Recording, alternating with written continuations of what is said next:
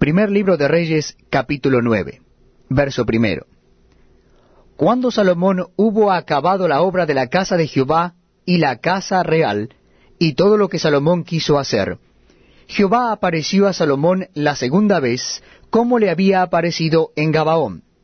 Y le dijo Jehová, Yo he oído tu oración y tu ruego que has hecho en mi presencia. Yo he santificado esta casa que tú has edificado, para poner mi nombre en ella para siempre, y en ella estarán mis ojos y mi corazón todos los días.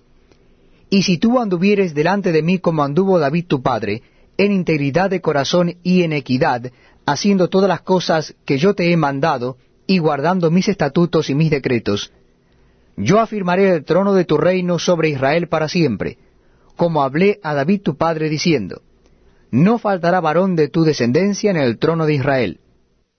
Mas si obstinadamente os apartareis de mí vosotros y vuestros hijos, y no guardareis mis mandamientos y mis estatutos que yo he puesto delante de vosotros, sino que fuereis y sirviereis a dioses ajenos y los adorareis, yo cortaré a Israel de sobre la faz de la tierra que les he entregado.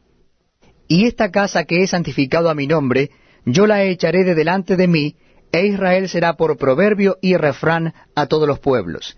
Y esta casa, que estaba en estima, cualquiera que pase por ella se asombrará y se burlará y dirá, ¿por qué ha hecho así Jehová a esta tierra y a esta casa? Y dirán, por cuanto dejaron a Jehová su Dios, que había sacado a sus padres de la tierra de Egipto, y echaron mano a dioses ajenos, y los adoraron y los sirvieron. Por eso ha traído Jehová sobre ellos todo este mal.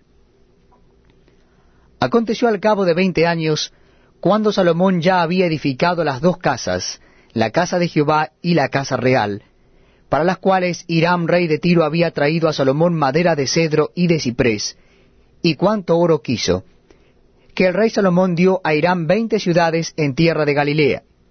Y salió Hiram de Tiro para ver las ciudades que Salomón le había dado, y no le gustaron, y dijo, ¿Qué ciudades son estas que me has dado, hermano? Y les puso por nombre la tierra de Kabul, nombre que tiene hasta hoy. E había enviado al rey ciento veinte talentos de oro.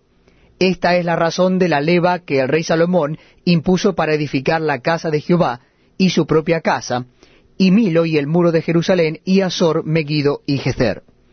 Faraón, el rey de Egipto, había subido y tomado a Gezer y la quemó, y dio muerte a los cananeos que habitaban la ciudad, y la dio en dote a su hija la mujer de Salomón. Restauró pues Salomón a Geser y a la baja Bet Orom, a Baalat, a Tadmor en tierra del desierto. Asimismo todas las ciudades donde Salomón tenía provisiones, y las ciudades de los carros, y las ciudades de la gente de a caballo, y todo lo que Salomón quiso edificar en Jerusalén, en el Líbano, y en toda la tierra de su señorío a todos los pueblos que quedaron de los amorreos, eteos, fereceos, heveos y jebuseos, que no eran de los hijos de Israel, a sus hijos que quedaron en la tierra después de ellos, que los hijos de Israel no pudieron acabar, hizo Salomón que sirviesen con tributo hasta hoy. Mas a ninguno de los hijos de Israel impuso Salomón servicio, sino que eran hombres de guerra o sus criados, sus príncipes, sus capitanes, comandantes de sus carros o su gente de a caballo. Y los que Salomón había hecho jefes y vigilantes sobre las obras eran quinientos cincuenta, los cuales estaban sobre el pueblo que trabajaba en aquella obra. Y subió la hija de Faraón de la ciudad de David a su casa que Salomón le había edificado, entonces edificó él a Milo. Y ofrecía Salomón tres veces cada año holocaustos y sacrificios de paz sobre el altar que él edificó a Jehová, y quemaba incienso sobre el que estaba delante de Jehová después que la casa fue terminada. Hizo también el rey Salomón naves en Esión Geber, que está junto a Elot, en la ribera del Mar Rojo, en la tierra de Edom. Y envió Hiram en ellas a sus siervos marineros y diestros en el mar, con los siervos de Salomón.